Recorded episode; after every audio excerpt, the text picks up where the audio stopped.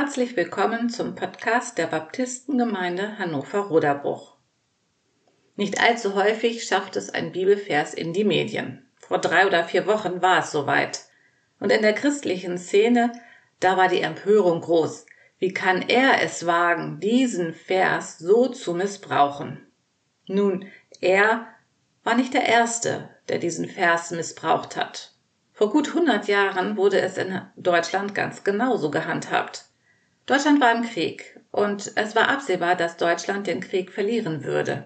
Und von den Kanzeln in den christlichen Kirchen wurde dann gepredigt, damit junge Soldaten, junge Männer und jugendliche Männer sich nochmal so auf den Weg machen würden an die Front, ihr Vaterland verteidigen.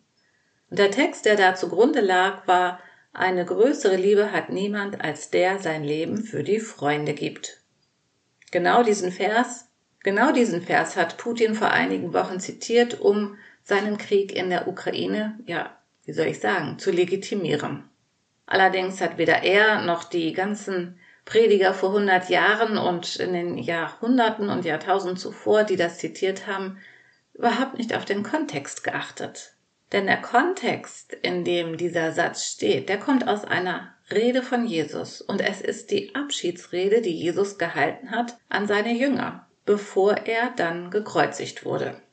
Er hatte mit seinen Jüngern gerade das Passamahl gefeiert und ist mit ihnen dann in den Weinberg gegangen und hielt dann diese Rede. Diese Rede, das ist eine einzige Liebeserklärung.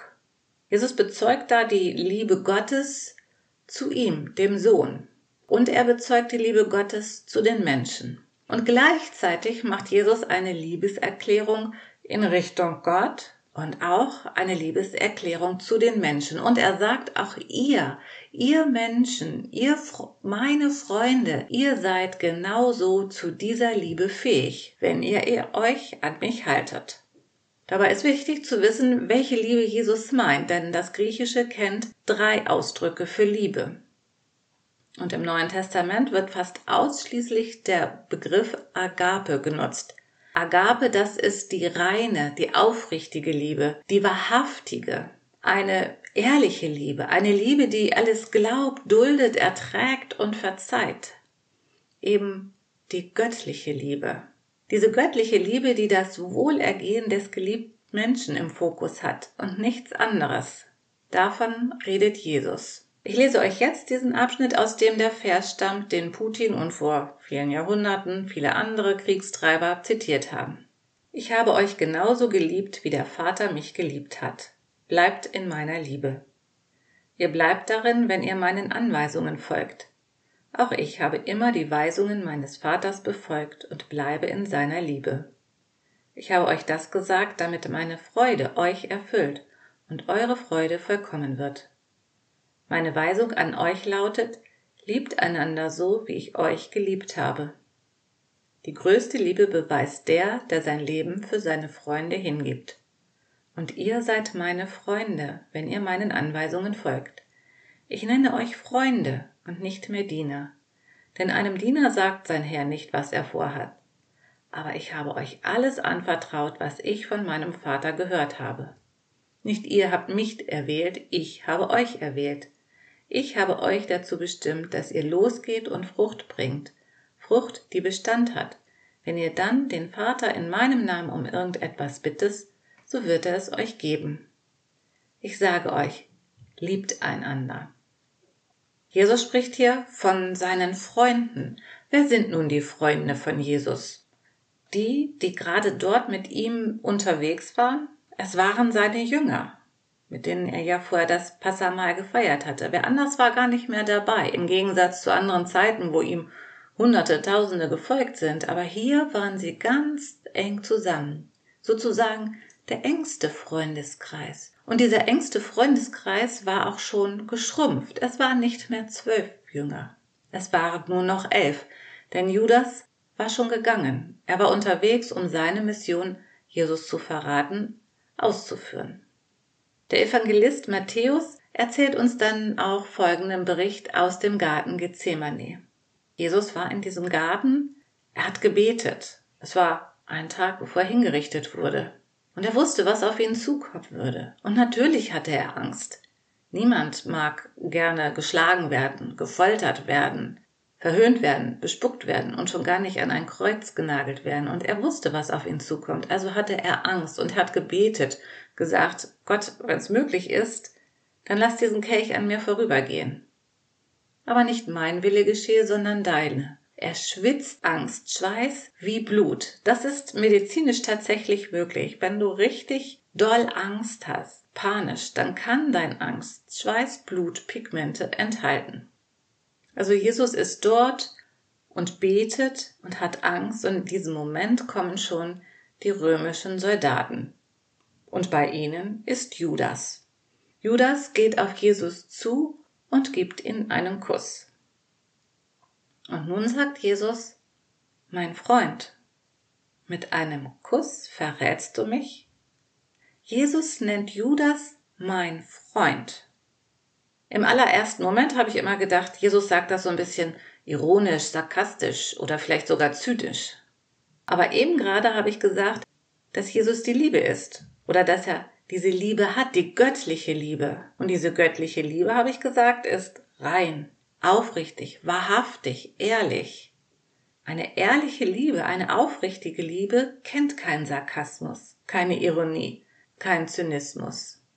Wenn Jesus hier also Judas anspricht und sagt, mein Freund, dann meint Jesus, Judas, du bist immer noch mein Freund. Stellt euch das mal vor, im Augenblick des Verrats, als Judas von seiner Seite aus im Grunde genommen der Feind von Jesus geworden ist, sagt Jesus immer noch zu ihm, du bist mein Freund. Jesus kündigt ihm nicht die Freundschaft auf, trotz des Verrats. Das finde ich echt sehr, sehr, sehr beeindruckend. An anderer Stelle im Neuen Testament wird Jesus auch als ein Freund der Zöllner und Sünder genannt. Uns wird erzählt, dass er mit Frauen redet, unfassbar zu der Zeit, dass er mit Samaritanern und Römern gesprochen hat, auch ein Unding in der Zeit, dass er eben sich von einem Zöllner einladen ließ, auch das machte man nicht. An dieser Stelle merken wir, Jesus entgrenzt unseren menschlichen Freundschaftsbegriff. Wir denken ja, Freunde, das sind die Menschen, die uns gut tun, die uns sympathisch sind, die mit uns auf einer Wellenlänge sind. Der Apostel Paulus schreibt in Römer 5, Gott hat uns mit sich versöhnt, als wir noch Gottes Feinde waren. Von unserer Seite aus gab es eine Feindschaft zu Gott. Wir wollten Gott nicht, die Menschen wollten Gott nicht, sie wollen ihn immer noch nicht, sie verachten ihn, sie leugnen ihn, sie verraten ihn. Und Gott? Gott will Freundschaft zu allen Menschen. Gott will Freundschaft mit allen Menschen. Warum? Weil er die Menschen liebt mit seiner göttlichen Liebe, die ganz rein ist und aufrichtig, die alles glaubt und erträgt und vergibt. Und diese Liebe hat Gott sich richtig viel kosten lassen. Das Kreuz auf Golgatha, der Tod auf Golgatha, das war die Vollendung, das war das Ziel, auf das Jesus hingegangen ist. In seinem Leben hat er die Freundschaft Gottes zu den Menschen gelebt. Und hier am Kreuz, da hat die Freundschaft ihr Ziel, ihre Vollendung endlich gefunden. Ein Ziel setzt immer einen Weg voraus. Diesen Weg beschreibt der Apostel Paulus im Philipperbrief und das sind sehr alte Worte, ich mag sie trotzdem. Er entäußerte sich und nahm Knechtsgestalt oder Menschengestalt an. Was heißt das? Das heißt, dass Gott selber aus der Unbegrenztheit, aus seiner göttlichen Unbegrenztheit in die menschliche Begrenzung gekommen ist. Gott ist aus der göttlichen Vollkommenheit in die menschliche Unvollkommenheit gekommen. Gott hat die himmlische Herrlichkeit in den irdischen, grauen, schmerzhaften Alltag eingetauscht. Gott ist aus der Sündlosigkeit des Himmels in den Sündenpfuhl der Erde gekommen. Im Wesen des Sohnes, in dem Menschen Jesus von Nazareth, hat sich der heilige Gott in die Unheiligkeit der Menschen begeben. Gott hat sich offenbart. Gott wurde berührbar. Gott wurde nahbar. Und so zeigte er während seines Lebens schon, dass er um die Nöte der Menschen weiß, dass er die Ängste und Schmerzen der Menschen kennt, die Krankheiten und Einsamkeiten. Und er weiß nicht nur davon, sondern er hat es selber erlebt. Gott ist ein mitleidender Gott. Und das im besten und im wahrsten Wortsinn.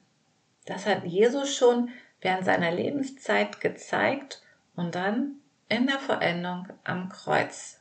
Und über diese Vollendung am Kreuz und über diese Erniedrigung, die der heilige Gott auf sich genommen hat, hat schon einer der alten Propheten geschrieben. Ich lese euch jetzt einen Text, der ein bisschen sperrig ist, den wir nicht gerne anhören, der aber, wenn wir ihn an uns heranlassen, viel vor dieser Herrlichkeit und Heiligkeit Gottes in seinem Mitleiden zeigt. Jesaja schreibt, Wer hat denn unserer Botschaft geglaubt? Und an wem hat sich Gottes Macht auf diese Weise gezeigt? Wie ein kümmerlicher Spross wuchs er vor ihm auf, wie ein Trieb aus dürrem Boden. Er war weder stattlich noch schön. Er war unansehlich und er gefiel uns nicht. Er wurde verachtet, alle mieden ihn. Er war voller Schmerzen, mit Leiden vertraut, wie einer, dessen Anblick man nicht mehr erträgt. Er wurde verabscheut, auch wir verachteten ihn. Doch unsere Krankheit, er hat sie getragen, und unsere Schmerzen, er lud sie auf sich. Wir dachten, er wäre von Gott gestraft, von ihm geschlagen und niedergebeugt. Doch man hat ihn durchbohrt wegen unserer Schuld, ihn wegen unserer Sünden gequält. Für unseren Frieden ertrug er den Schmerz, und durch seine Striemen sind wir geheilt. Wie Schafe hatten wir uns alle verirrt, jeder ging seinen eigenen Weg, doch ihm lud Gott unsere ganze Schuld auf. Er wurde misshandelt, doch er, er beugte sich und machte seinen Mund nicht auf. Er ertrug alles ohne Widerspruch. Durch Bedrückung und Gericht wurde er dahingerafft. Doch wer von seinen Zeitgenossen dachte darüber nach? Man hat sein Leben auf der Erde ausgelöscht. Kein schöner Text. Und doch, es heißt hier, durch ihn können wir Frieden haben. Er hat alles getragen. Er hat an allem teil. Er hat alles durchlitten. Gott kennt deine Nöte, deine Ängste, deine Sorgen. Ja, auch das, wo du Fehler gemacht hast. Auch das, wo dein Gewissen dich plagt. Und alles das hat er sozusagen weggewischt. Denn all das steht zwischen uns und Gott. Und Gott sagt, ich nehme dir die Last deines Lebens ab, nehme dir die Schuld ab. Und warum? Warum macht Gott sowas?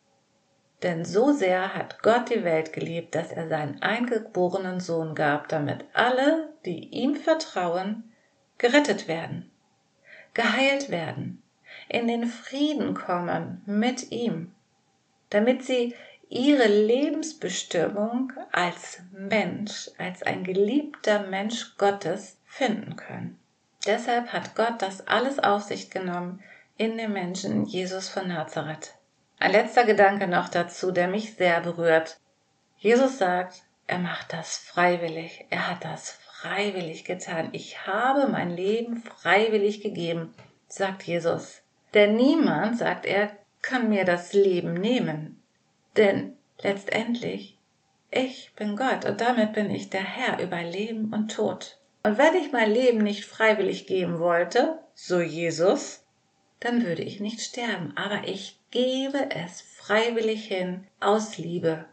Und diese Liebe zu den Menschen, die lasse ich Jesus, ich Gott, mir richtig viel kosten. Das heißt, kein Machthaber mit irgendeiner kruden Ideologie hat Jesus geködert. Er hat sich freiwillig entschieden, sein Leben hinzugeben. Er ist freiwillig für uns gestorben. Denn Gott will die Freundschaft zu jedem Menschen. Gott will Freundschaft zu dir und zu mir. Diese Freundschaftsanfrage, das hat er sich richtig viel kosten lassen. Für uns Menschen ist es im Grunde genommen das teuerste, das wertvollste und herrlichste Geschenk, denn wir bekommen davon Heil, Frieden mit Gott. Wir kommen in den Einklang mit Gott und damit auch in den Einklang mit uns selber. Und das ist doch das Beste, was wir bekommen können. Gott sendet uns eine Freundschaftsanfrage. Was ist deine Antwort auf diese Freundschaftsanfrage? Der Weg zu Gott ist frei durch Jesus, denn das Kreuz, das verbindet Himmel und Erde. Das Kreuz verbindet Gott und Mensch. In diesem Sinne wünsche ich euch noch einen friedlichen Karfreitag, einen nachdenklichen Karfreitag. Am Ostersonntag hören wir uns wieder. Dann geht es darum, dass Jesus sagt, ich bin die Auferstehung und das Leben. Wenn euch der Podcast gefällt, hinterlasst ein Like. Bei Fragen oder Anregungen schreibt mir unter baptisten.roderbruch.mail.de. Bleibt gesund und munter, eure Heike.